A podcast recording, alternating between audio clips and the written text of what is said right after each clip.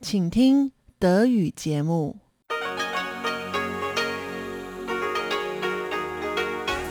Hier ist Radio Taiwan International. Herzlich willkommen zum halbstündigen deutschsprachigen Programm von Radio Taiwan International. Am Mikrofon begrüßt Sie Sebastian Hambach. Und folgendes haben wir heute am Montag, den 28. Juni 2021 im Programm. Zuerst die Nachrichten des Tages. Danach folgt in Taiwan Entdecken ein Interview mit Frau Lin Shuhan von der Taiwan-Vereinigung für Menschenrechte über das Fehlen klarer gesetzlicher Regelungen für Asylsuchende in Taiwan. Und zum Abschluss berichtet Eva Trindl in Taiwan Monitor über Taiwans Impfpolitik und internationale Spenden von Impfstoffen für Taiwan. Hören Sie dazu ein Interview mit Liu Qinzai, Assistant Professor für Public Affairs an der Forguang Universität.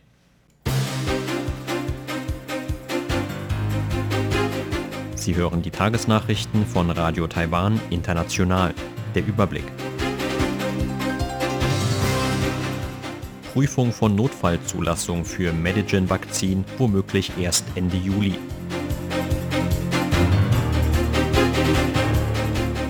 Lieferung von 410.000 moderner Impfstoffen am Mittwoch.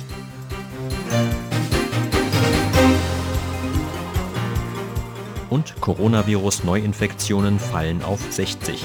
Die Meldungen im Einzelnen. Die Prüfung für eine Notfallzulassung des in Taiwan entwickelten Covid-19-Impfstoffkandidaten der Firma Medigen wird voraussichtlich auf Ende Juli verschoben. Laut Lebens- und Arzneimittelbehörde hängt die Verschiebung mit fehlenden Unterlagen des Unternehmens zusammen. Die Direktorin der Behörde Wu Xiumei sagte, man habe bei der Überprüfung der eingereichten Unterlagen von Medigen festgestellt, dass mehrere technische Dokumente fehlten. Die Prüfung für eine Notfallzulassung müsse daher von Anfang Juli auf wahrscheinlich Ende Juli verschoben werden, so Wu. Medigen hatte am 15. Juni angekündigt, bei der Lebens- und Arzneimittelbehörde eine Notfallzulassung beantragt zu haben. Erst wenige Tage vorher hatte das Unternehmen die Ergebnisse seiner klinischen Phase-2-Versuche zu dem Impfstoffkandidaten vorgestellt. Gesundheitsminister Chen Shih-chung sagte heute gegenüber Journalisten, bei der Prüfung von neuen Medikamenten oder Impfstoffen müssen natürlich alle Dokumente vollständig sein. Von der Vollständigkeit hängt auch ab, wann die Überprüfung beginnen kann. Das kann ich auch nicht entscheiden. Medigen gab an, dass die Phase-2-Versuche keine großen Sicherheitsbedenken gezeigt hätten. Auch die Daten zur Bildung von Antikörpern seien allgemein gut bei den Experten angekommen. Kritiker bezweifeln dennoch, dass die Wirksamkeit des Impfstoffkandidaten ohne Phase-3-Versuche nachgewiesen werden kann. Taiwans Regierung hat sowohl mit Medigen als auch mit United Biomedical Asia, einem weiteren taiwanischen Unternehmen, Verträge zum Kauf von jeweils 5 Millionen Impfstoffdosen unterzeichnet. Allerdings ist Voraussetzung, dass die in der Entwicklung befindlichen Impfstoffkandidaten eine Notfallzulassung erhalten. Gesundheitsminister Chen Shih-chung hat heute bestätigt, dass Taiwan am 30. Juni weitere 410.000 Impfstoffdosen des Covid-19-Vakzins von Moderna erhalten wird. Entsprechende Äußerungen machte der Minister auf der heutigen Pressekonferenz des Epidemie-Kommandozentrums. Chen rief die taiwanischen Medien zugleich dazu auf, weniger über Impfstofflieferungen zu berichten, solange diese noch nicht nach Taiwan gekommen seien. Auf diese Weise solle vermieden werden, dass Schwierigkeiten für die Lieferungen entstehen könnten, so Chen ohne weitere Angaben. In der Vergangenheit haben der Gesundheitsminister und andere Kritiker der chinesischen Regierung vorgeworfen, sich in Taiwans Versuche bei der Beschaffung von Impfstoffen aus dem Ausland einzumischen. Peking hat diesen Vorwurf zurückgewiesen. Die kommende Lieferung ist Teil von 5,05 Millionen Impfstoffdosen, die Taiwans Regierung direkt bei Moderna bestellt hat. Bisher hat Taiwan 390.000 Impfstoffdosen von Moderna erhalten, verteilt über zwei Lieferungen am 28. Mai und am 18. Juni. Inklusive Impfstoffspenden aus den USA und Japan hat Taiwan bis heute 5,27 Millionen Impfstoffdosen erhalten. Dabei handelt es sich sämtlich um Vakzine von Moderna und AstraZeneca. Das Epidemie-Kommandozentrum hat heute 60 neue Fälle mit dem Covid-19-Coronavirus gemeldet. Dabei handelt es sich um den niedrigsten Zuwachs von Neuinfektionen seit über einem Monat. Zugleich meldete die Behörde drei neue Todesfälle im Zusammenhang mit Covid-19. Die Anzahl der heutigen Neuinfektionen war die niedrigste, seit das Epidemie-Kommandozentrum am 19. Mai die Covid-19-Warnstufe 3 für ganz Taiwan verhängt hat. Die Zahlen entsprechen laut Gesundheitsminister Chen Shih-chung einem generellen Trend von rückläufigen Neuinfektionen. Unterdessen ist die Anzahl von Infektionen im Landkreis Pingtung weiter bei 12 geblieben der Infektionscluster um eine Frau und ihren Enkel, die in Peru waren, hatte Sorgen ausgelöst, nachdem sich acht Personen mit der Delta-Variante des Coronavirus infiziert hatten, die als besonders ansteckend gilt. Der Landrat von Miaoli, Xu Yaochang, hat für morgen ein Ende des Ausgehverbots für ausländische Arbeitsmigranten angekündigt. Am 7. Juni hatte der Landkreis das Ausgehverbot als Reaktion auf weitflächige Coronavirus-Infektionen unter den Arbeitsmigranten verhängt Xu sagte, dass die seitdem ergriffenen Maßnahmen Wirkung gezeigt hätten. Zwar habe es weiterhin Neuinfektionen unter ausländischen Arbeitsmigranten gegeben, dabei habe es sich allerdings immer um Einzelfälle gehandelt, die sich zum Zeitpunkt der Diagnose bereits in Isolation befunden hätten.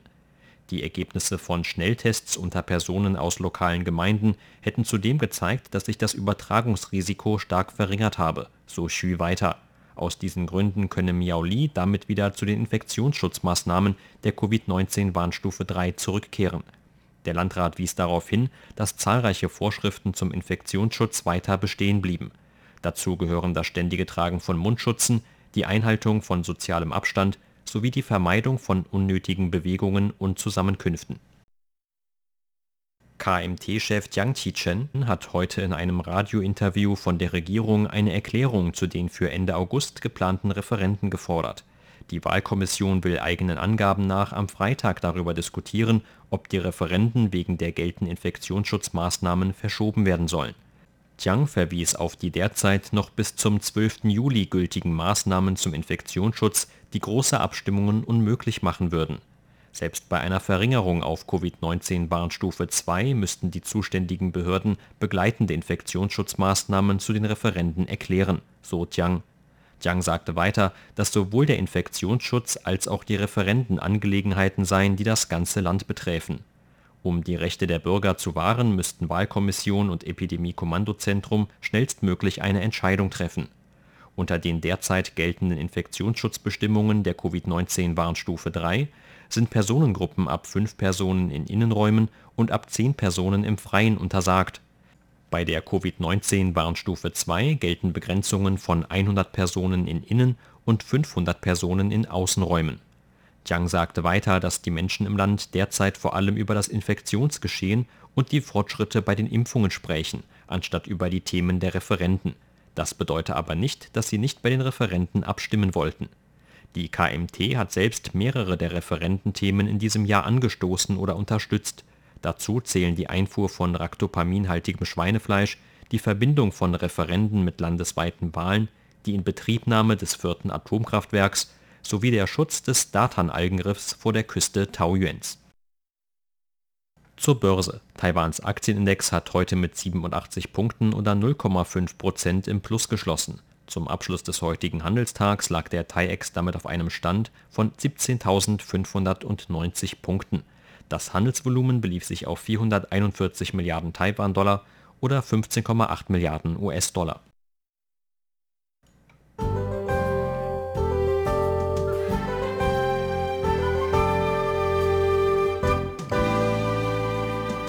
Das Wetter war heute im Norden und Osten Taiwans leicht bewölkt bis sonnig. In Mittel- und vor allem in Südtaiwan gab es dagegen den ganzen Tag über wechselhaftes Wetter inklusive Regen- und Gewitterschauern. Die Temperaturen lagen dabei heute in ganz Taiwan recht hoch, bei zumeist deutlich über 30 Grad Celsius, im Norden bei über 35 Grad. Und das sind die Aussichten für morgen Dienstag, den 29. Juni. Morgen wird es laut Wetteramt im äußersten Norden sowie in Mitteltaiwan wechselhaft mit sporadischen Regen- und Gewitterschauern. Anders als heute bleibt es in Südtaiwan dagegen voraussichtlich trocken, wenn auch dicht bewölkt. Die Temperaturvorhersage für morgen lautet 27 bis 35 Grad Celsius in Nordtaiwan, in Mittel- und Südtaiwan werden es 24 bis 32 Grad sein. Das waren die Tagesnachrichten, gleich geht es weiter mit unserem Programm vom Montag, den 28. Juni.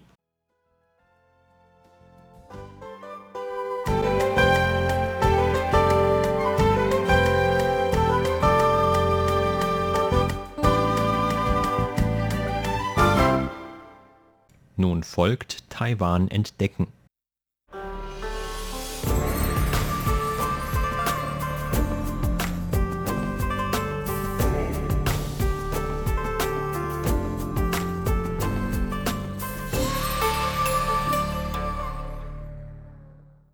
Am 20. Juni war der Weltflüchtlingstag. Laut Angaben des Flüchtlingsnetzwerks der Vereinten Nationen gab es im letzten Jahr mehr als 26 Millionen Flüchtlinge in der Welt. Offiziellen Statistiken zufolge haben seit dem Jahr 2013 bis heute knapp 50 Personen aus zwölf unterschiedlichen Ländern bei Taiwans Regierung eine Art von Asyl erhalten, meist mit Hilfe von privaten Organisationen das Problem? In Taiwan gibt es bis heute keine feste gesetzliche Grundlage, auf der Asylaufenthalte eindeutig und nach einheitlichen Kriterien geregelt werden könnten. Kritiker fordern darum bereits seit über 15 Jahren die Schaffung eines eigenen Flüchtlingsgesetzes. Zu diesen Stimmen gehört auch die Taiwan-Vereinigung für Menschenrechte. RTI sprach mit Frau Lin Schuhan, die seit vielen Jahren für die Vereinigung arbeitet und sich selbst in der Vergangenheit unter anderem auch in einem Londoner Flüchtlingsheim engagiert hat. In der letzten Zeit sorgten vor allem der Bürgerkrieg in Äthiopien und die Unterdrückung von Antiregierungsprotesten in Myanmar für neue Flüchtlingsbewegungen. Seit den Ausschreitungen in Myanmar hat unser Verein Kontakt mit einem Myanmaren aufgenommen, der im Ausland lebt und nicht mehr in seine Heimat zurückkehren kann. Wir erfuhren auch über andere Organisationen von ähnlichen Beispielen aus dem Ausland, so auch von Beamten der ehemaligen Regierung von Aung San Suu Kyi, die dazu gezwungen werden sollten, nach Myanmar zurückzukehren. Sie fragten darum auch bei Taiwan an, ob sie hier politisches Asyl beantragen könnten. Wir haben bei der Beantragung von früheren Anträgen auf politisches Asyl eine Situation erlebt, bei der die Regierungen die kritische Stimmen eigener Staatsbürger im Ausland unterdrücken wollen, einfach deren Reisepässe für ungültig erklären. Auch wenn sich die Betroffenen bereits im Ausland befinden, führt die Aberkennung ihrer Reisepassgültigkeit dazu, dass sie sich nicht frei bewegen können. Wenn die Betroffenen ihren Reisepass bei der konsularischen Vertretung ihres Landes im Ausland erneuern wollen, werden sie dann von dieser dazu aufgefordert, in das eigene Land zurückzukehren. Das ist gerade in Fällen von ehemaligen Staatsbediensteten so. Deshalb sind die Betroffenen auch dann nicht sicher, wenn sie sich schon im Ausland befinden. Taiwan wäre aufgrund seiner Rechtsstaatlichkeit ein relativ sicheres und damit attraktives Zielland für Asylsuchende. Doch fehlt es an einer gesetzlichen Grundlage für einen Asylschutz. Derzeit gibt es noch kein Flüchtlingsgesetz in Taiwan. Deshalb müssen wir den Asylsuchenden von Anfang an immer ehrlich zu verstehen geben, dass es auch keine gesetzlichen Regelungen gibt, um hier jemandem den Status eines Flüchtlings zu geben. Was wir in erster Linie für die Betroffenen tun können, ist, dass wir ihren Fall an das Büro des Flüchtlingshilfswerks der Vereinten Nationen vermitteln, wo sie einen Status als politischer Flüchtling beantragen können. Oder wir erklären ihnen anhand von früheren Einzelfällen von Asylsuchenden in Taiwan, welche formellen Schwierigkeiten ihnen hier bevorstehen könnten. Wenn sie dann trotzdem noch nach Taiwan kommen wollen, sagen wir ihnen, dass sie nach ihrer Einreise zu uns Kontakt aufnehmen sollen. Aber grundsätzlich tut es uns sehr leid, dass wir zwar viele Anträge von Asylsuchenden erhalten, diese aber fast sämtlich abgelehnt werden. Seit 2013 haben knapp 50 Personen von der Regierung Asyl erhalten, aber vor allem aus China, Hongkong und Macau. Der Grund dafür ist, dass die Asylsuchenden aus diesen Regionen nicht unter die gängige Definition von Flüchtlingen fallen, zu der auch ein Ausländerstatus gehört. Zu den anderen Ländern, aus denen uns Asylanträge erreicht haben, gehören Kolumbien, Ägypten, Tunesien, Syrien, Uganda und die Türkei. In jüngster Zeit hatten wir mehr Fälle aus Äthiopien und Myanmar. Als die Taiwan-Vereinigung für Menschenrechte Mitte Juni dieses Jahres eine Pressekonferenz gab, war dort auch ein Flüchtling aus Äthiopien anwesend, um auf sein Schicksal aufmerksam zu machen.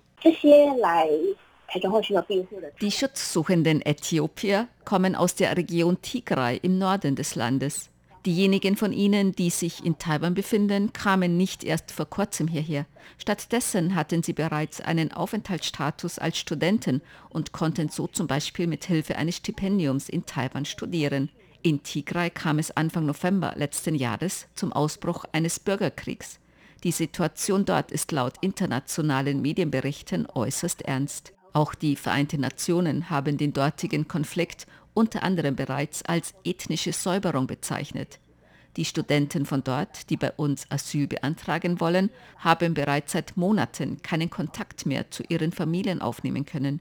Sie machen sich auch Sorgen darüber, dass ihre Aufenthalts- oder Arbeitserlaubnis in Taiwan bald auslaufen könnte.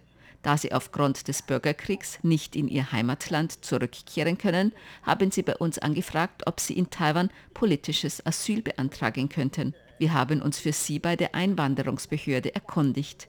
Dort sagte man uns, dass die Studenten derzeit ja noch einen legalen Aufenthaltsgrund hätten und dass die Behörde erst nach Ablauf dieser Aufenthaltsgenehmigung eingreifen werde. In der Vergangenheit diente der Aufenthaltsstatus als Student in Taiwan als eine Art von Ersatz für politisches Asyl. Solange die Betroffenen als ausländische Studenten anerkannt waren, konnten sie zumindest eine Zeit lang legal in Taiwan bleiben. Doch zum einen lässt sich dieser Status nicht ewig verlängern, zum anderen gelten für ausländische Studenten weitere Einschränkungen, etwa was die Arbeitsaufnahme angeht. Egal ob Studenten oder Arbeitsvisum, sobald der jeweilige Aufenthaltsgrund ausläuft, wird auch das Visum ungültig. Die einzige Möglichkeit besteht darin, dass man in Taiwan den Wechsel zu einem Arbeitgeber schafft, der gewillt ist und der die Möglichkeit hat, die Bedingungen für eine Anstellung von Ausländern in Taiwan zu erfüllen. Andernfalls ist es für die Betroffenen sehr schwierig, ihr Aufenthaltsrecht in Taiwan zu wahren. Aber egal, aus welchem Grund die Betroffenen sich derzeit legal in Taiwan befinden, sie möchten trotzdem für ihre weitere Zukunft vorplanen können. Deshalb hoffen sie darauf, einen sicheren Ort zu haben, an dem sie auch langfristig verbleiben können.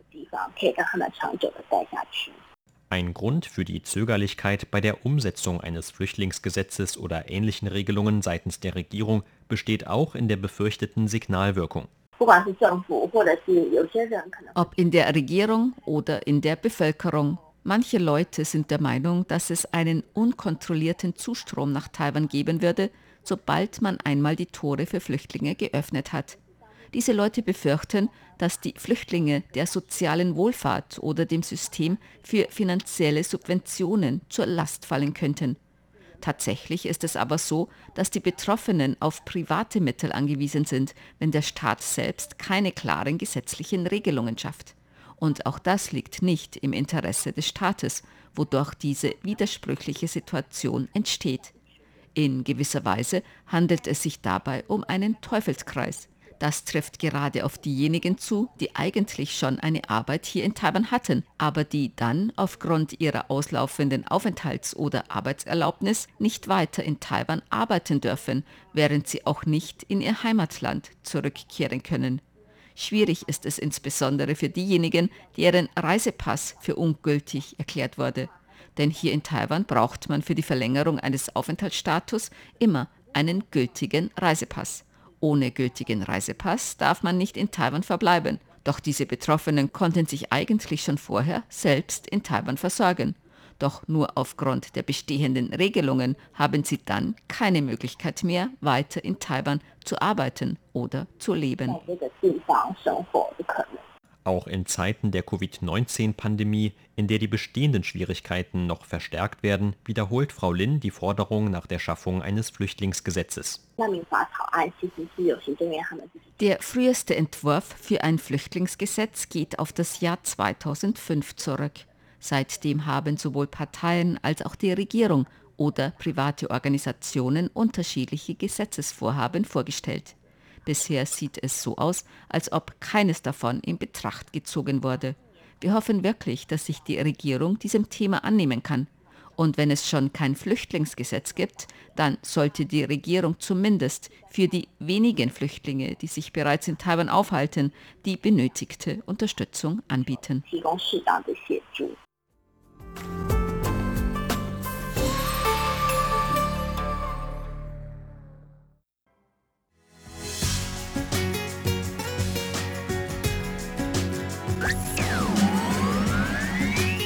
Radio Taiwan, international aus Taipeh.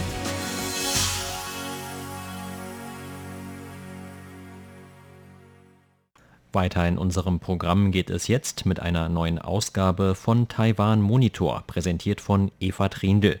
Darin geht es heute um die Themen Impfpolitik und Impfstoffspenden.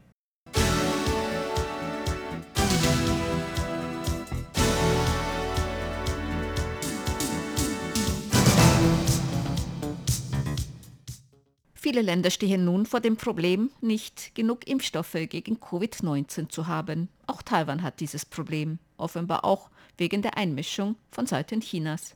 Japan hat Taiwan bereits mehr als eine Million Dosen Impfstoffe gesendet und eine weitere Spende von einer Million zugesagt. Von den USA erhielt Taiwan eine Spende über 2,5 Millionen Dosen. Nun hat auch Litauen Taiwan eine Spende von 20.000 Dosen zugesagt. Dies sei zwar nicht viel, so Litauens Premierministerin, aber man tue, was man könne.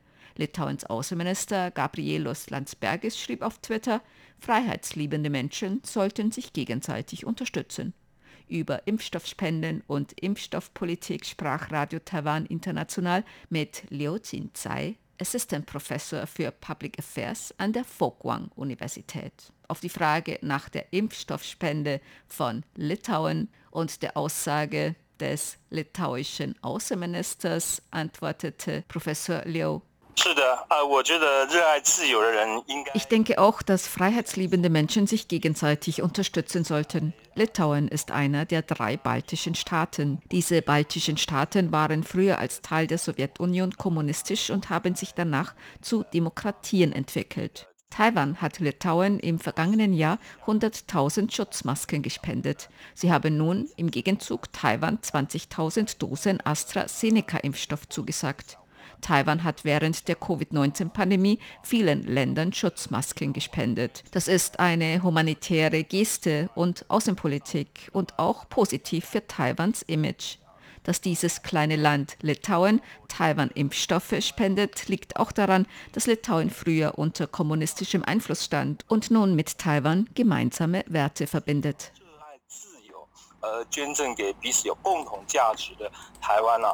Auch China hat Taiwan Impfstoffe angeboten, diese hat Taiwan jedoch nicht angenommen. Nach den gegenwärtigen Bestimmungen ist es eigentlich auch nicht möglich, Impfstoffe aus China nach Taiwan einzuführen. Chinesische Medien haben nun berichtet, dass viele Taiwaner nach China fliegen würden, um sich dort impfen zu lassen. Es wurden auch Listen veröffentlicht, welche taiwanische Persönlichkeiten oder Künstler oder sogar Politiker sich in China haben impfen lassen.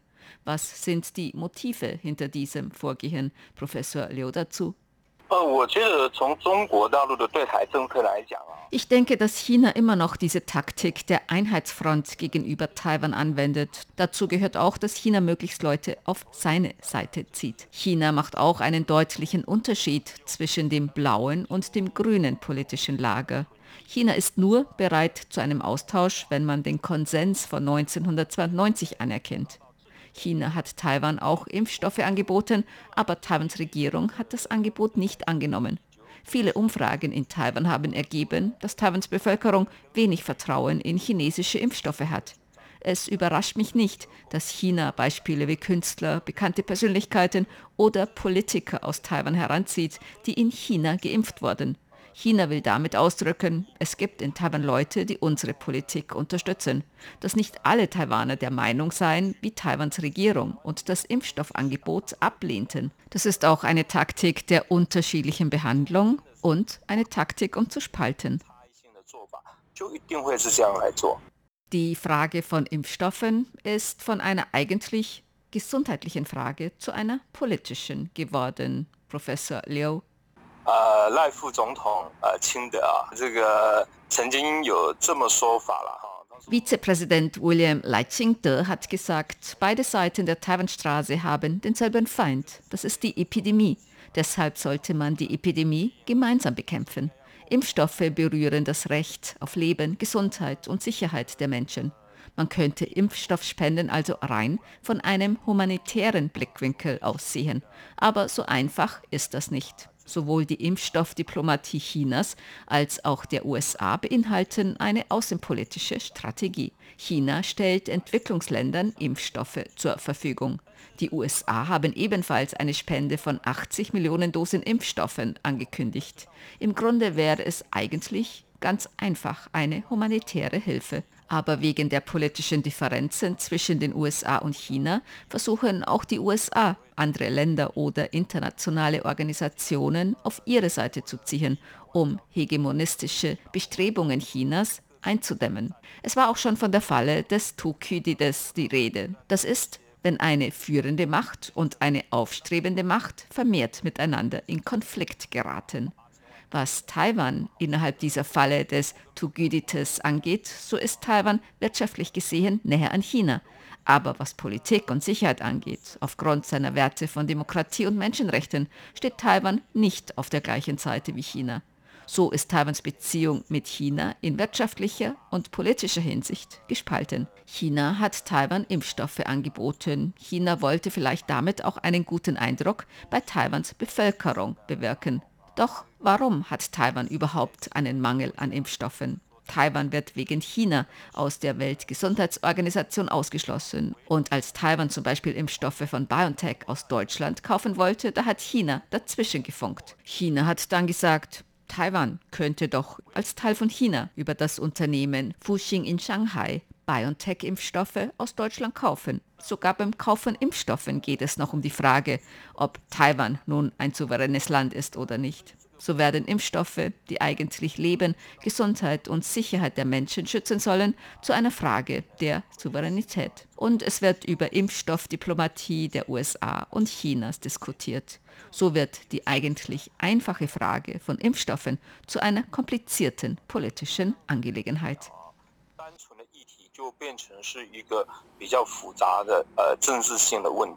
Die USA haben Taiwan 2,5 Millionen Dosen moderner Impfstoff gespendet. Hofften sie damit auch, Taiwan und die taiwanische Regierung von diesem Druck der Impfstoffbeschaffung, auch dem innenpolitischen Druck, zu befreien.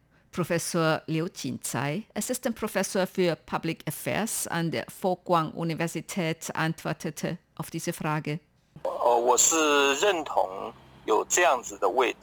Man kann diesen Eindruck gewinnen. Die politische Rivalität zwischen den USA und China ist, wie es gegenwärtig aussieht, kurzfristig nicht mehr umzukehren. Die USA versuchen nun, andere Länder ins Boot zu holen, ob bei der Strategie im indopazifischen Raum, bei Sicherheitsgesprächen der USA mit Australien oder Japan und so weiter. Taiwan ist meiner Ansicht nach ein Teil der Indo-Pazifik-Strategie der USA.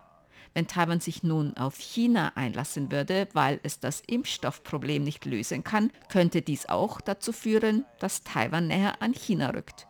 Die USA haben auch gesagt, dass sie sehen, dass es Einmischung von Seiten Chinas bei den Bemühungen Taiwans um den Ankauf von Impfstoffen aus dem Ausland gegeben hat. Ich persönlich finde, man muss auch anerkennen, dass China Taiwan Impfstoffe anbietet. Aber es besteht auch die Frage, warum Taiwans Bevölkerung misstrauisch ist. China spricht davon, dass alle zu einer Familie gehörten, dass man für die Mitbürger Taiwans sorgen wolle und dann lehne Taiwan ihre Hilfe ab. Aber ich denke, das ist eine Frage des Vertrauens. Wenn China die Akzeptanz von Taiwans Bevölkerung und Regierung gewinnen möchte, dann wäre vielleicht etwas mehr echte humanitäre Überlegung und etwas weniger politisch motivierte Handlungsweise angebracht. 少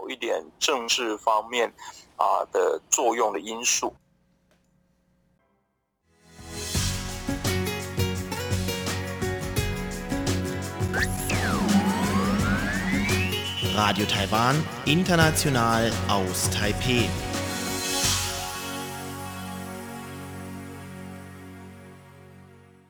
Und damit sind wir auch wieder am Ende angelangt unseres halbstündigen deutschsprachigen Programms von Radio Taiwan International am heutigen Montag, den 28. Juni 2021. Unser aktuelles Radioprogramm und weitere Sendungen können Sie auch im Internet on demand hören unter der Adresse www.de.rti.org.tv. Weitere Informationen und Videos von der RTI Deutschredaktion rund um Taiwan finden Sie zudem auf unseren Seiten bei Facebook und Twitter sowie auf unserem YouTube-Kanal. Am Mikrofon verabschiedet sich heute von Ihnen Sebastian Hambach